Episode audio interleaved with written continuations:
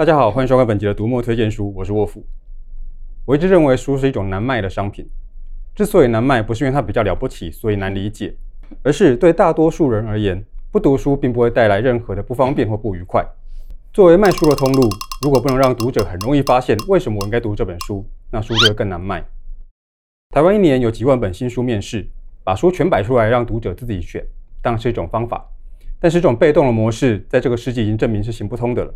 而怎么促成读者与书的相遇，跟通路的态度息息相关。今天我们把读墨上超过十万本书的推书之手池大人请到现场，要聊的就是这个。池大人好，大家好，我是池大人。每年瑞木在公布年度畅销榜的时候，都有个单元叫独立回顾。当初为什么想做这个单元？独立回顾呢，是瑞木年度最推荐的电子书，那由九位小编共同选出。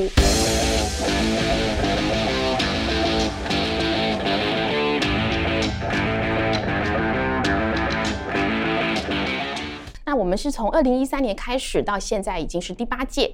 一开始呢是想说，在纸本书的世界里，每个通路到年底大概都会提出呃各种年度报告、年度选书。那电子书为什么没有呢？加上电子书它可能是经典复刻，那它也可能是数位先行，那或者它有跟纸本书完全不同的一个行销方式，它更值得就是被独立看待，那拥有自己专属的一个选书的观点，还有呃趋势的分析。那既然如此，我们就当仁不让。那这八年来的选书规则有什么变化吗？常见的选书方式上，有的是以中文跟非中文的创作为分类，有的是以虚构跟非虚构的方式来分类。那更常见的是以各种不同的书类来分类。而独立回顾它最特别的地方就在于，我们是专注在事件上。我常觉得呢，出版是一个面向现实的产业，那它跟整个社会的氛围是亦步亦趋的。它可能是对社会的回应，那或者它也可以主动挑起关注。几乎所有林林总总的大小事件都有书可以对应。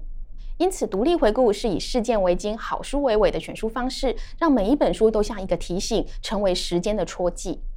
也因为呢和事件相关，所以有些类别它可能具有当年度的特殊性，像是二零一三年因为食安问题有一个啊读不死你奖，那还有呃当年因为格雷的五十道阴影，它开启了情欲的风潮，有一个自我可读性奖，但是到二零一四年它就功成身退了。那经过这么多年，现在常态维持的还有哪些奖项？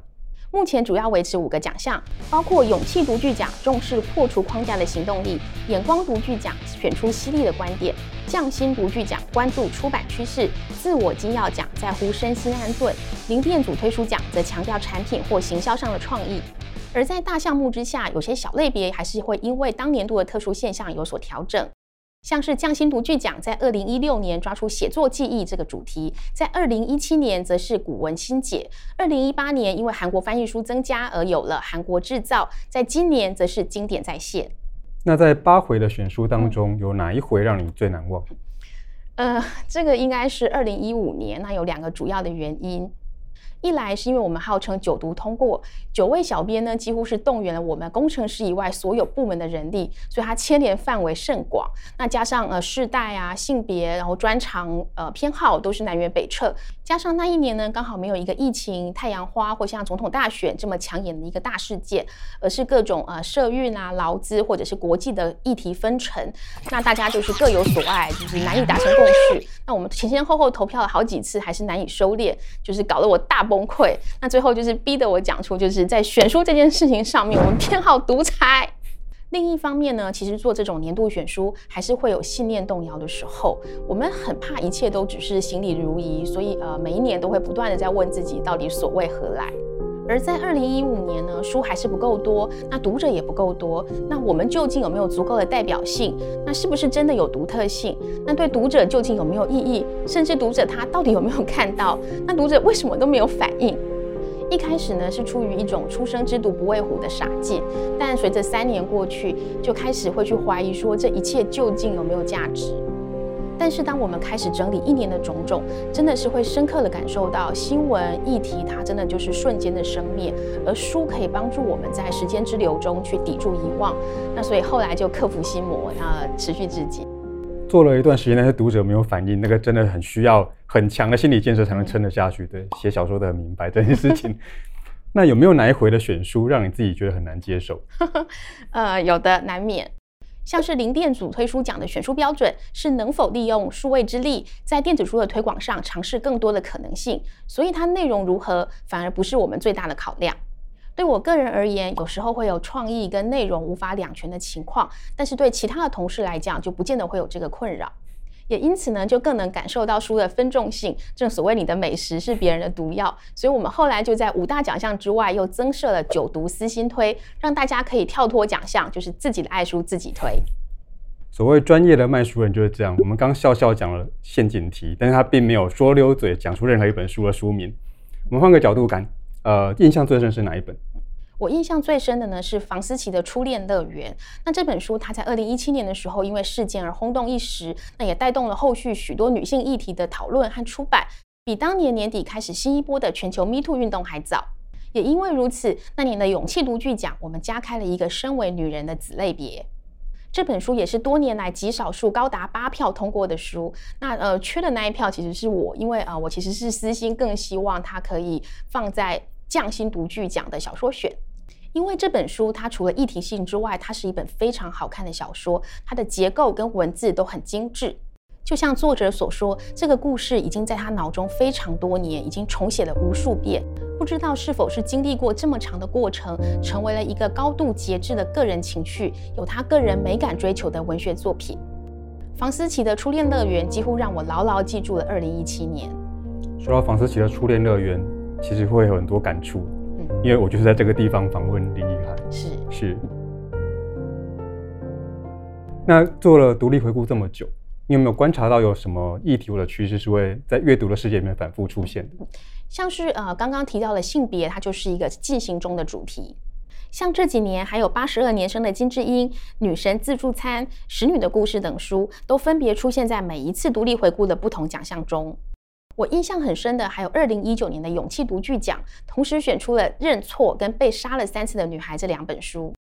很恰巧的是，这两本都是真实的刑事案件，《认错》是错认的凶手导致冤狱，而被杀了三次的女孩则是错放了凶手造成憾事。看似方向相反，其实都肇因于侦办程序的瑕疵。这两本书虽然性别不是主轴，但都可以看出女性依然面对着各种难以想象的风险，以及这些人他如何将悲剧化为倡议改革的力量。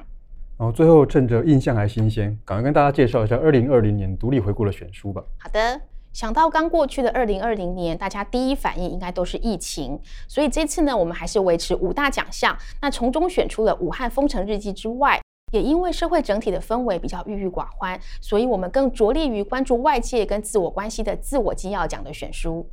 无论是正午恶魔或成为一个新人，关注的是足以致命的忧郁症等精神疾病。内疚清理练习试图清除让人喘不过气的罪恶感。吃饱睡饱，人生不怕，则正视日常累积的压力和烦躁。这些书都让我们对别人的痛苦有更深刻的理解，也对自己的痛苦有更温柔的承接。那在强调商业人文系列观点的眼光独具奖，今年有什么特别的地方吗？眼光独具奖延续一直以来我们对数位的关注，从二零一五年起，科技的应用和反省，对人际的影响，对数位的操弄和政治的关系，一路至今已是全面的警醒。今年无论是商业或是人文的选书，网络完全贯穿其中，像是监控资本主义时代，为什么我们制造出玻璃新世代？政客权谋小丑。强国志等，从贫富不均、民主危机、社群动员、集体焦虑，到是否激化一整个世代人类的玻璃心。从横向来看，可看出网络的影响已经深入生活中的一切；而纵向来看，可以看出这个发展实在是快速的，让人难以想象。